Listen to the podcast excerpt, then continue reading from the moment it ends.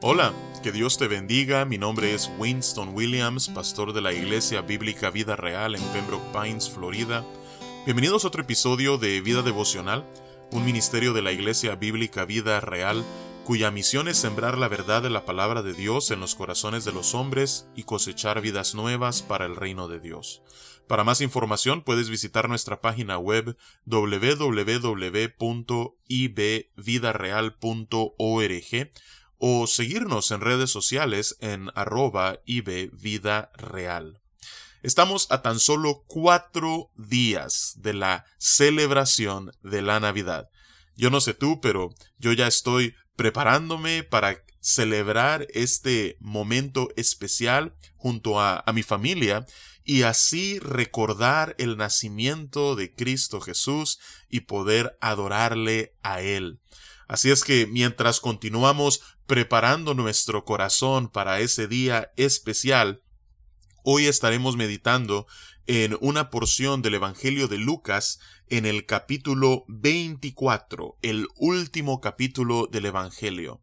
Ya Jesús ha resucitado y ahora se le aparece a sus discípulos no por primera vez, sino ya se le había aparecido antes, pero una vez más se les aparece a ellos. Cuando Jesús resucitó de entre los muertos, según el testimonio del apóstol Pablo en 1 de Corintios 15, él estuvo aquí en la tierra durante 40 días. Y durante esos 40 días él se manifestó a sus discípulos y a muchos otros en repetidas ocasiones, pues esta es una de sus últimas apariciones a sus discípulos. Y esto es lo que él les dice con respecto a su vida y a su sufrimiento, sufrimiento del que estuvimos hablando el día de ayer, su crucifixión y su resurrección.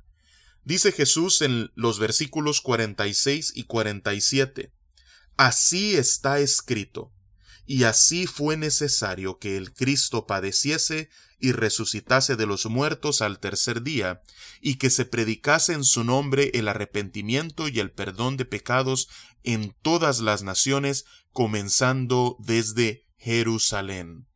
Dice Jesús de que todo lo que ha acontecido había sido escrito y esto lo vemos nosotros tanto en los salmos como en los profetas.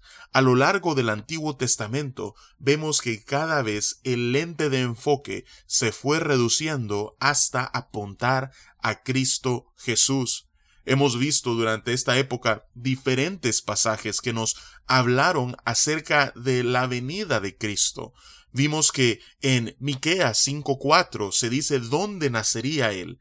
En Isaías 7:14 se nos dice quién daría a luz a Jesús. En Isaías 9:6 vemos cuáles serían los nombres de Jesús y la paz que él inauguraría en su primera venida, pero que será consumada en su segunda venida.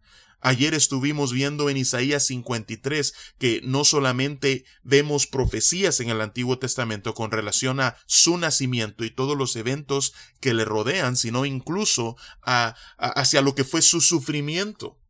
Entonces dice Jesús, así está escrito. Todo lo que ha acontecido no ha sido un accidente. No es que las cosas me salieron mal.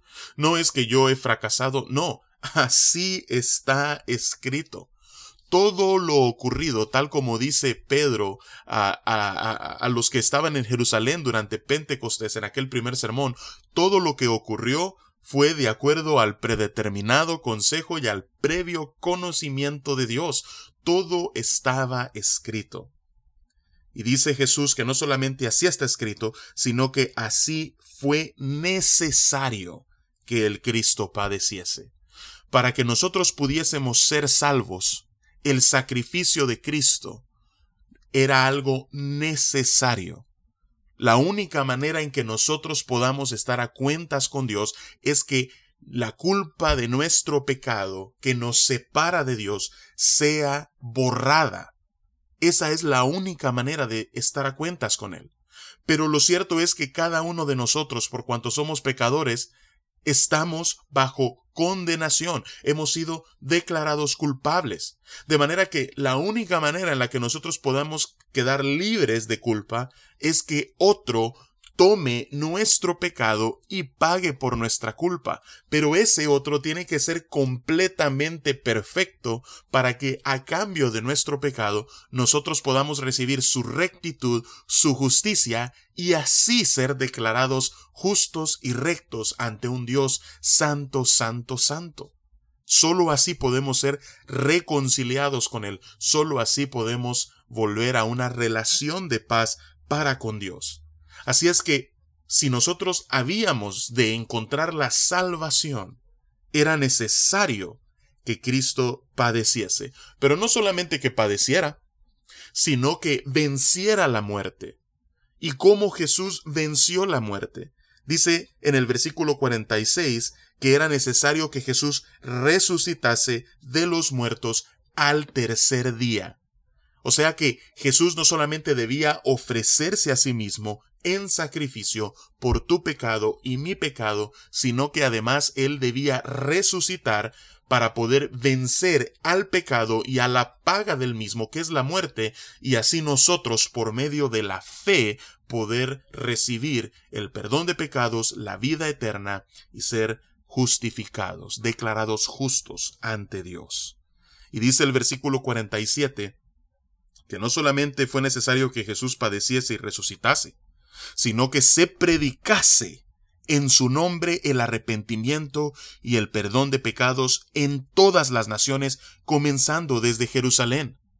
La predicación del Evangelio no es opcional. La predicación de las buenas nuevas de salvación en Cristo Jesús, que en realidad son las noticias que traen gozo y anuncian la paz y nos brindan esperanza en esta Navidad, eso para la iglesia no es una opción. Eso es algo que debemos hacer. Es necesario que se predique en su nombre el arrepentimiento y el perdón de pecados en todas las naciones comenzando desde Jerusalén. Ahora, estas palabras inicialmente Jesús las habló a sus discípulos estando en Jerusalén. Pero hoy, dos mil años después, tu Jerusalén es el lugar donde Dios te ha ubicado. Dice la palabra de Dios en Hechos 17 por medio del apóstol Pablo que Dios ha prefijado para cada uno de nosotros los límites de nuestra habitación, es decir, dónde habemos de vivir y cuándo habemos de vivir. Así es que el hecho de que tú te encuentres en el lugar en el que estás, que habites la casa que habitas, que vivas en la ciudad en la que vives, en el país donde estás, en este tiempo, sí, en el 2020, eso no es un accidente. Dios así lo ha dispuesto. Esa es tu Jerusalén. Y dice aquí Jesús que es necesario, a la luz de lo que Él ha hecho, que nosotros prediquemos estas buenas nuevas y las anunciemos para que todos aquellos que encuentren en Él el perdón de pecados mediante el arrepentimiento y la fe puedan venir a la salvación. Así es que esto es sumamente imperativo para la iglesia. ¿Por qué? Porque el versículo 48 nos dice, y vosotros sois testigos de estas cosas. Aquellos once que estaban con Jesús eran testigos oculares, pero nosotros hoy somos testigos experimentales. Si tú eres salvo en este día, tú eres un testimonio vivo del poder transformador y regenerador del Evangelio cuando el Espíritu Santo toca tu corazón por medio de la predicación de las buenas nuevas y te da vida nueva en Cristo Jesús. Tú eres un testimonio vivo. Así es que, como portador de ese testimonio, eso te hace a ti un testigo. Y lo que tú debes hacer es testificar de Cristo Jesús, de aquel que nació en Belén de Judá, para poder reconciliarte con el Padre.